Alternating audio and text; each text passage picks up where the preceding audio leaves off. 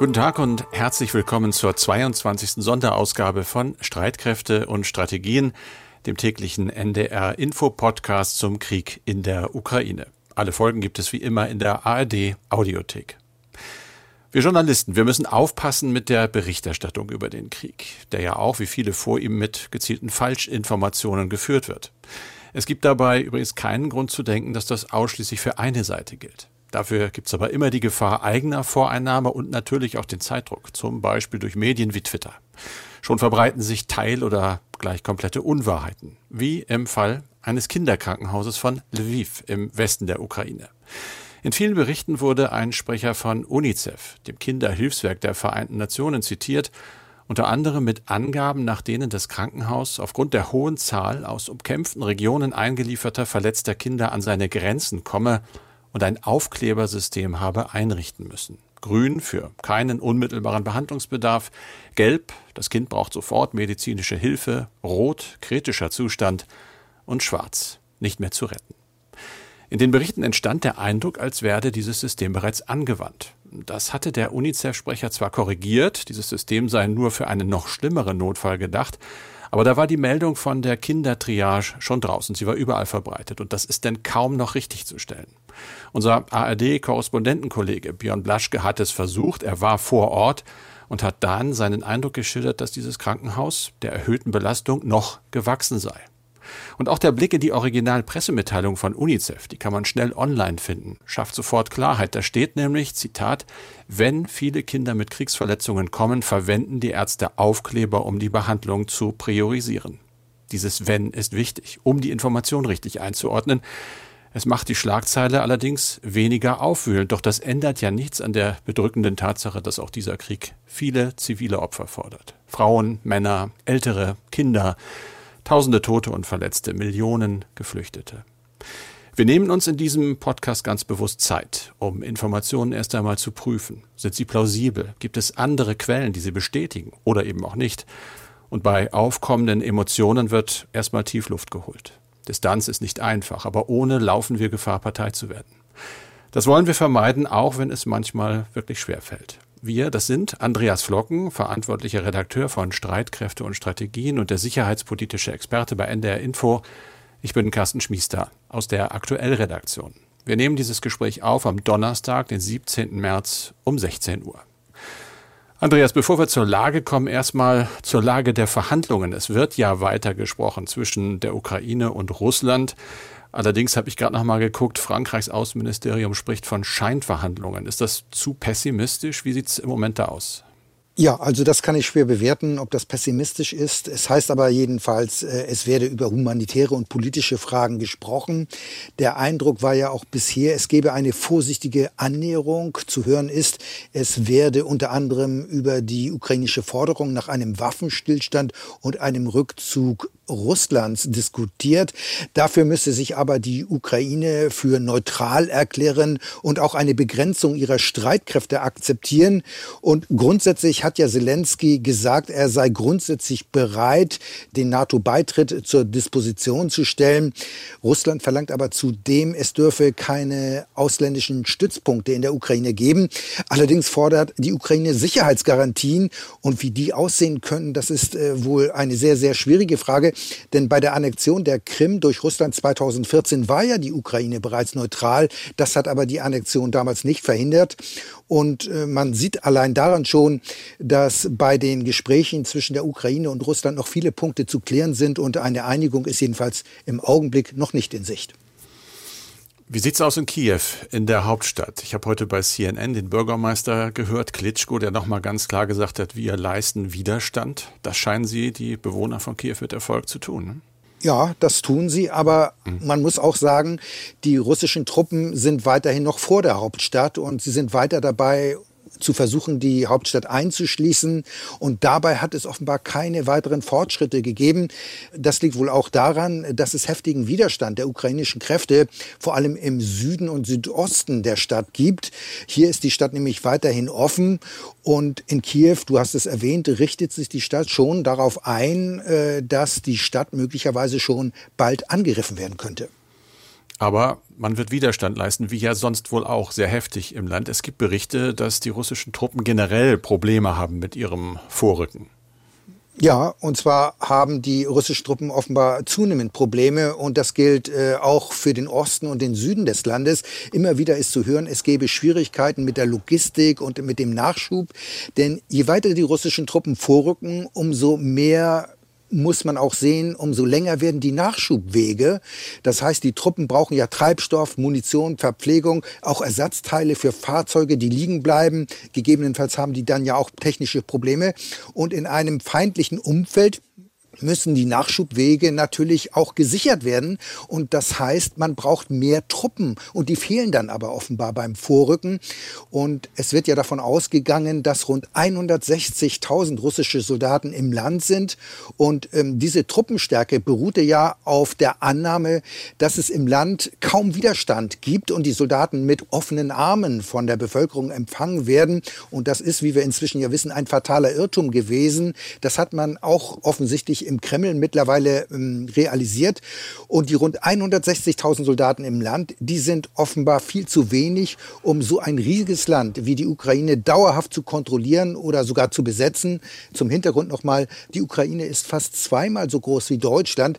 Also das geht mit diesem Truppenansatz offenbar nicht.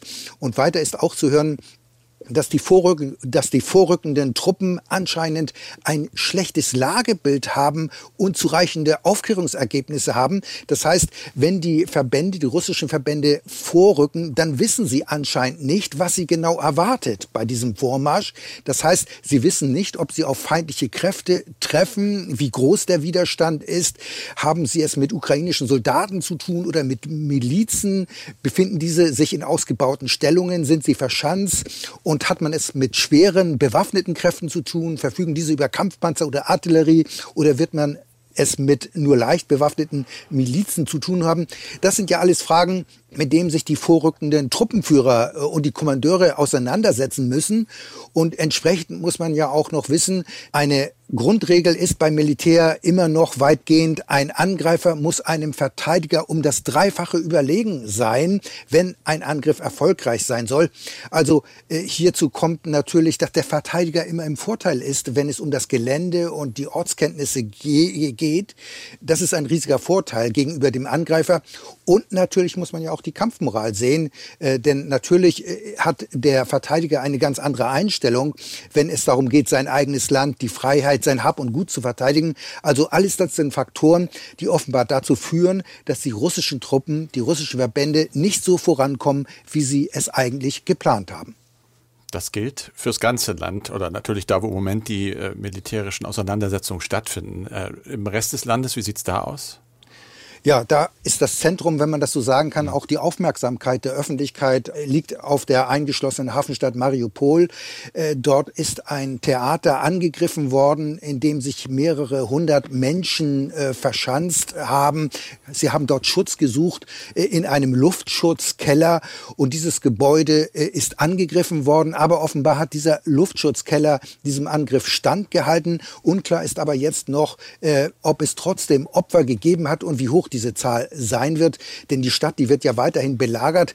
Es soll für die Einwohner erneut Flüchtlingskorridore gegeben haben. Es heißt auch, es seien Busse unterwegs, die Hilfsgüter in die Stadt bringen sollen.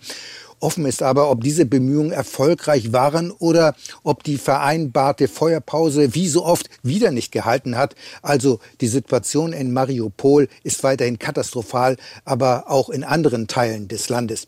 Und darauf macht ja auch immer wieder der ukrainische Präsident ähm, Zelensky aufmerksam. Carsten, Großbritannien, Kanada und am Mittwoch der US-Kongress und jetzt im Bundestag der ukrainische Präsident ist auf einer virtuellen Weltreise im Westen und spricht vor den großen Parlamenten für sein Land per Videoklick. Er mahnt, er kritisiert und dankt vor allem aber auch für die bisherige Unterstützung und bittet aber auch um noch mehr Hilfe. Carsten, du hast die Rede im Bundestag verfolgt. Wie waren denn deine Eindrücke?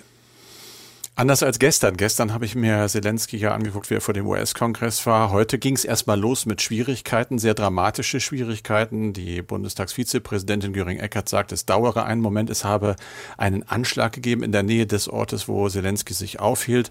Da hat man schon mal die Luft angehalten. Er ist dann aber auf dem Schirm erschienen und hat ganz anders als gestern vor dem Kongress doch sehr sachlich argumentiert. Es wurde auch kein eigens produziertes Video gezeigt mit teilweise wie gestern zu sehen ja schrecklichen Bildern vom Krieg. Dafür gab es aber harte Kritik an Deutschland, richtig harte Kritik. Das war keine reine Höflichkeitsadresse, was Zelensky da abgeliefert hat. Es wirkte zwar auch nicht wie so eine Generalabrechnung, aber es blieben erhebliche Vorwürfe mit Blick auf die vergangenen Monate und Jahre. Das war schon nicht sehr diplomatisch, dafür sehr deutlich. Die Bundesrepublik habe nicht genug gemacht, um den russischen Angriff auf die Ukraine zu verhindern, hat er etwa gesagt, Deutschland habe daran mitgewirkt, eine Mauer zu errichten, um die Ukraine zu isolieren und Russland auszuliefern. Er hat also auf die Mauer, also auf ein, ein äh, nationales Geschichtsereignis angespielt, wie gestern ja auch schon im Kongress. Da war es halt Pearl Harbor, der Angriff der Japaner und der 11. September. Das scheint so sein roter Faden zu sein. Er hat als Beispiel für diese neue Mauer das lange Festhalten Deutschlands an der Ostsee-Pipeline Nord Stream 2 erwähnt und immer wieder gesagt, Wirtschaft, Wirtschaft, Wirtschaft, das war euch in der Vergangenheit wichtiger als unsere Freiheit. Das äh, war deutlich. Aber dann kamen natürlich auch Bitten. Zelensky hat Deutschland darum gebeten, der Ukraine einen EU-Beitritt zu ermöglichen. Er hat äh, natürlich auch um weitere Hilfen gebeten. Er hat dann sich persönlich an Bundeskanzler Scholz gerichtet und in Anspielung auf das, was US-Präsident Ronald Reagan damals im Sommer 87 gesagt hatte, nämlich Tear down this wall, reißen Sie diese Mauer nieder, unterstützen Sie uns. Er hat nochmal eine Flugverbotszone gefordert. Das war zu erwarten, genau wie er diese Flugverbotszone nicht bekommen wird. Es gab am Ende dann aber doch stehenden Applaus, langen Applaus und eigentlich keine betretenen Gesichter, wie ich sie erwartet hätte, denn die Kritik war schon heftig. Aber Carsten, warum hat es denn nach der Ansprache von Zelensky keine Debatte im Bundestag über die Ukraine-Politik gegeben? Ja, darüber wird jetzt debattiert. Das war ein seltsamer Moment. Also der Zelensky hört auf, bedankt sich, es kommt der Applaus und dann gratuliert die Bundestagsvizepräsidentin zwei Abgeordneten zum 60. Geburtstag und es geht über zur Tagesordnung. Das war schwer nachzuvollziehen äh, für viele. Der Grund war, die Ampelkoalition hatte eine Aussprache im Parlament in einer Abstimmung abgelehnt. Es gab einen Antrag der Union, der noch von den Linken und von der AfD unterstützt worden war. Aber er hat sich nicht durchsetzen können. Friedrich Merz, der Fraktionschef, hat äh, diese Ablehnung als völlig unpassend bezeichnet. Aus den Linken war zu hören peinlich. Und die Ampel hat es verteidigt. Da hörte man unter anderem den Satz, diese Ansprache von Zelensky sei so stark gewesen, die habe das Recht für sich zu stehen. Aber es bleibt, glaube ich, für viele ein, ein etwas bitterer Nachgeschmack. Anders wahrscheinlich als gestern, als Zelensky im Kongress geredet hat. Da gab es hinterher auch keine Aussprache, aber die war von vornherein äh, gar nicht möglich in dem Forum, weil das ja die gemeinsame Sitzung von Senat und Repräsentantenhaus war. Da gibt's aber offenbar Folgen, Andreas. Äh, er hatte mehr Waffenlieferungen erbeten. Jetzt sieht so aus, dass sie kommen. Ja, so sieht es aus, denn der US-Präsident äh, Biden hat ja unmittelbar danach weitere 800 Millionen US-Dollar zur Verfügung gestellt. Und das ist ein weiterer Teil eines Gesamtpakets von Finanzhilfen, die einen Umfang von rund 14 Milliarden Dollar haben. Und äh, zu diesen Militärhilfen gehören unter anderem vor allem Luftabwehrraketen vom Typ Stinger und auch Javelin Panzerabwehrraketen. Geliefert werden sollen aber auch kleinere Miniaturdrohnen, sogenannte Switchblade-Drohnen. Sie können von einer Person einfach gestartet werden und haben eine Reichweite von circa 10 Kilometern. Und die sind dann in der Lage, diese Drohnen selbstständig gepanzerte Ziele zu bekämpfen. Genannt werden diese kleinen Drohnen auch Loitering Munition. Sehr frei übersetzt heißt das wie herumlungernde Munition. Das heißt, die Drohnen werden gestartet, zunächst ohne konkretes Ziel. Sie können 15 bis 45 Minuten in der Luft bleiben, je nach Version. Und ihnen kann dann gegebenenfalls in der Luft ein Ziel zugewiesen werden. Oder aber diese Switchblade-Drohne sucht sich selbst ein Ziel, zum Beispiel ein gepanzertes Fahrzeug. Und wenn die Drohne dieses entdeckt hat, greift diese Drohne kamikaze artig an und äh, das Ziel wird dann getroffen mit ziemlicher Sicherheit und äh, diese Drohne hat dann einen Sprengkopf, die so stark ist, dass sie die Panzerung eines Gefechtsfahrzeuges offenbar problemlos durchschlagen kann. Also die Drohne kann sehr wirksam sein. Geliefert werden sollen aber auch sehr große oder etwas viel größere S-300 Flugabwehrsysteme. Die haben eine größere Reichweite, können also auch sehr äh, gut äh, hochfliegende Kampfflugzeuge abwehren. Gerade die Ukraine wünscht sich sowas und will solche Systeme haben. Über diese Waffensysteme verfügen aber nicht die USA. Es handelt sich nämlich um Systeme russischer Bauart. Griechenland hat solche Systeme allerdings, aber auch Bulgarien und die Slowakei und die USA bemühen sich jetzt offenbar, dass diese Länder solche Luftabwehrsysteme der Ukraine zur Verfügung stellen. Denn diese Systeme können die ukrainischen Soldaten ohne größere Ausbildung relativ einfach und schnell benutzen, weil sie sowas ähnliches im Bestand haben. Und eine ganz andere Frage ist natürlich die Frage, wie man diese ziemlich großen Systeme unbemerkt in die Ukraine bringen kann. Aber im Kern geht es natürlich um Hilfe, Waffenhilfe seitens auch von NATO-Staaten. Darüber wurde ja auch gesprochen äh, gestern beim Treffen der NATO-Verteidigungsminister. Unter anderem. Es ging auch um eine dauerhafte Truppenstationierung an der Ostflanke. Ja, in der Tat, die Verteidigungsminister waren sich bei einem Treffen am Mittwoch einig, dass die Ostflanke der NATO massiv gestärkt werden soll. Auf diese Weise soll ja dann Russland abgeschreckt werden, einen Angriff auch auf NATO-Mitglieder zu starten. Äh, die NATO-Truppen in den osteuropäischen Ländern werden daher also sehr verstärkt. Die USA bringen unter anderem das Flugabwehr-Raketensystem Patriot nach Polen. Die Bundeswehr äh, hat ja auch so ein System und auch die Niederländer, die werden ihre Systeme in der Slowakei Slowakei stationieren. Und NATO-Generalsekretär Stoltenberg sprach am Mittwoch von einem Reset, also von einem Neustart bei der Verteidigungsplanung.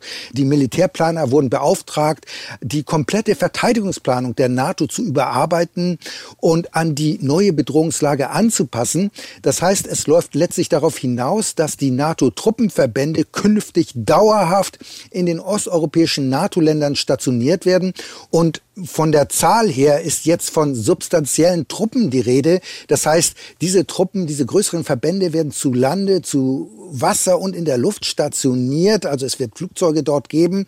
Und es wird wohl so sein wie vor dem Fall der Mauer. Es wird eine Art NATO-Vorne-Verteidigung geben, wie damals an der innerdeutschen Grenze. Damals standen sich ja in Deutschland NATO und Warschauer Pakt hochgerüstet gegenüber. Und damals waren ja die NATO-Partner jeweils für einen bestimmten Abschnitt an der innerdeutschen Grenze äh, zuständig und verantwortlich. Zum Beispiel die Amerikaner hatten einen Gefechtsstreifen im Süden in Bayern. Die Briten haben einen Abschnitt gehabt und die deutschen und dänischen Streitkräfte sollten einen Streifen im Norden verteidigen. Mancher erinnert sich vielleicht noch daran, in diesem Zusammenhang wurde dann manchmal von der Schichttorte gesprochen. Also damit waren die jeweiligen Abschnitte gemeint, die verteidigt werden sollte.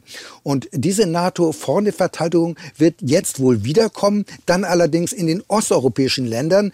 Und wir werden vermutlich eine Neuauflage dieser NATO-Vorne-Verteidigung erleben. Details darüber werden möglicherweise auf dem kurzfristig einberufenen NATO-Gipfel in der kommenden Woche beraten. Wenn ich dich ja richtig verstehe, hätte das aber ja doch ziemlich weitreichende Folgen. Stichwort NATO-Russland-Grundakte, die ist ja 1997 von beiden Seiten unterschrieben worden, regelt unter anderem die gegenseitigen Beziehungen und auch die Sicherheit. Unter anderem hatte sich die NATO damals ja dazu verpflichtet, eben auf dauerhafte Stationierung von Kampftruppen im östlichen Bundesgebiet zu verzichten. Ist das damit jetzt Makulatur? Ja, das sieht so aus. Äh, in der Tat, du hast es gesagt, diese ähm, NATO-Russland-Grundakte von 1997, die hat eben vorgesehen, dass substanzielle Truppen, substantial troops, so war der Begriff damals, nicht dauerhaft in diesen osteuropäischen Ländern stationiert werden dürfen. Und substantial troops, damit ist äh, Brigadestärke gemeint, das sind ungefähr 5000 Soldaten.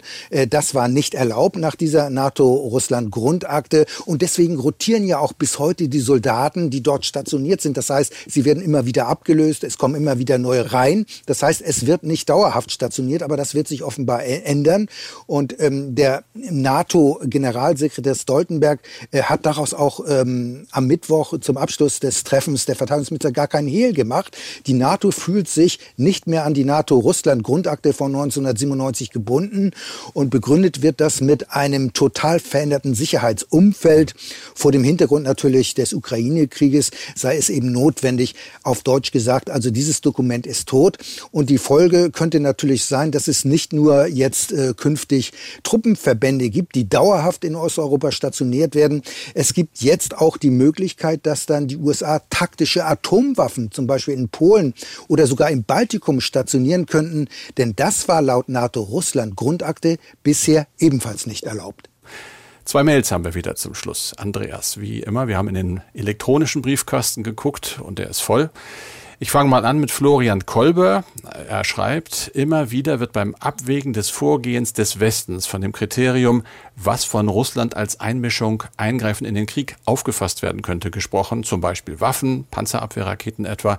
Die seien okay, Großgeräte aber nicht, weil man fürchtet, dass Moskau das als Überschreiten einer roten Linie wahrnehmen könnte. Das kommt nicht nur bei Ihnen im Podcast vor, sondern auch in allen Diskussionsrunden und Nachrichtensendungen. Ich frage mich, schreibt er, kann das wirklich ein Kriterium sein? Meine Zweifel kommen daher, es geht hier ja nicht um das Übertreten rechtlicher Schwellen, Klammer auf, was man in einem Krieg darf oder nicht, ab wann man Partei ist oder nicht, sondern um die subjektive Wahrnehmung Russlands, beziehungsweise wohl eher Putins. Ist das so? Ja, ich würde das ähnlich sehen wie Florian Kolbe. Entscheidend ist äh, die subjektive Wahrnehmung des Kremls bzw. Putins. Äh, die Waffenlieferungen werden ja zunehmen. Wir haben ja eben auch einige Beispiele genannt. Und natürlich werden sie das militärische Kräfteverhältnis beeinflussen, vielleicht sogar ändern. Und äh, die ohnehin hohen Verluste der russischen Streitkräfte werden vermutlich steigen. Der Krieg könnte dadurch noch weiter verlängert werden. Und die russischen Militärplaner werden natürlich alles versuchen, den Nachschub für die Ukrainer zu unterbinden. Und da macht es aus ihrer Sicht, so würde ich das zumindest sehen, keinen Unterschied, ob es sich um Kampfflugzeuge oder um Flugabwehrraketen handelt. Und äh, vermutlich ist es auch nur eine Frage der Zeit, wann erste Waffenlieferungen von NATO-Staaten von der russischen Aufklärung entdeckt und entsprechend bekämpft werden. Und solange das noch in der Ukraine geschieht, kann der Krieg dann möglicherweise noch begrenzt werden. Äh, und äh, anders wird es natürlich dann, wenn solche Waffenlieferungen gegebenenfalls auch äh, in Polen oder möglicherweise in Rumänien angegriffen werden. Das ist zwar alles sehr unwahrscheinlich, aber ganz ausgeschlossen ist das nicht, denn Russland könnte sich möglicherweise in einem Extremfall auf die Position stellen. Das ist dann eine Art Präventivschlag. Also ich wollte damit nur sagen, äh, das ist zwar im Augenblick sehr unwahrscheinlich, aber ganz ausgeschlossen ist es nicht. Und natürlich wäre dann auch die NATO bei so einem Präventivschlag, so einem angenommenen, dann durchaus auch Kriegspartei. Und das wollte und will die NATO ja auf jeden Fall verhindern. Hannes Hasenpert schreibt, liebes Team von Streitkräfte und Strategien, glauben Sie, dass wir in den kommenden Monaten sogar eine intensive Debatte darüber bekommen könnten, ob Deutschland über die nukleare Teilhabe hinaus ein eigenes Atomwaffenprogramm benötigt. Bereits in den ersten Tagen des Krieges gab es dazu Hinweise in mehreren Leitartikeln, etwa von der FAZ bis zur Zeit. Ja, also dazu muss man noch mal sagen, was das eigentlich heißt, nukleare Teilhabe. Das heißt eben, dass die Bundeswehr Trägersysteme für US-Atomwaffen im Falle eines Krieges zur Verfügung stellt. Denn in der Eifel werden ja 20 taktische Atomwaffen der USA gelagert und die sind bestimmt für die Tornado-Kampfflugzeuge im Falle eines Falles. Aber zur Frage selbst, also die Debatte über eine, ein, ein, ein deutsches Atomwaffenprogramm, äh, die sehe ich eigentlich nicht, denn Deutschland hat ja sich im Atomwaffensperrvertrag von 1970 ausdrücklich verpflichtet, auf eigene Atomwaffen zu verzichten. Und dieser Verzicht, äh, der wird in meinen Augen nicht in Frage gestellt. Die Ampelkoalition will ja sogar an der Konferenz über den neuen Atomwaffenverbotsvertrag, der in diesem Monat in Wien stattfindet, teilnehmen, jedenfalls als Beobachter. Aber es wird möglicherweise eine Debatte geben vor dem Hintergrund des Ukraine-Krieges über eine nukleare Teilhabe in den osteuropäischen Ländern. Das heißt, diese nukleare Teilhabe könnte möglicherweise ausgedehnt werden, zum Beispiel auf Polen Polen, dass eben Polen möglicherweise anstrebt, dass auch dort US-Atomwaffen stationiert werden sollen. Also äh, das könnte eine Debatte sein. Aber die andere Debatte über Deutschland als äh, Atommacht, die sehe ich nicht. So viel für heute. Wenn Sie uns gerne eine Mail schreiben wollen, wir freuen uns. Schreiben Sie das bitte an Streitkräfte mit AE, streitkräfte.ndr.de. Das war's für heute von Streitkräfte und Strategien mit Andreas Flocken und Carsten Schmiester. Das Ganze wie immer auch als Podcast. Alle Folgen finden Sie in der Audiothek. Da finden Sie auch noch mehr Podcasts, zum Beispiel Deine Geschichte, unsere Geschichte. Da geht es gerade zurück in die Zeit der Beatles. Deren Erfolg sorgte auch in der DDR dafür, dass Beat-Gruppen aus dem Boden schossen. Anfangs wurde die Bewegung sogar toleriert, aber dann, als sich eine echte jugendliche Opposition gebildet hat, schlug das Regime sie nieder. Deine Geschichte, unsere Geschichte. Gerne mal reinhören, zum Beispiel in der ARD Audiothek.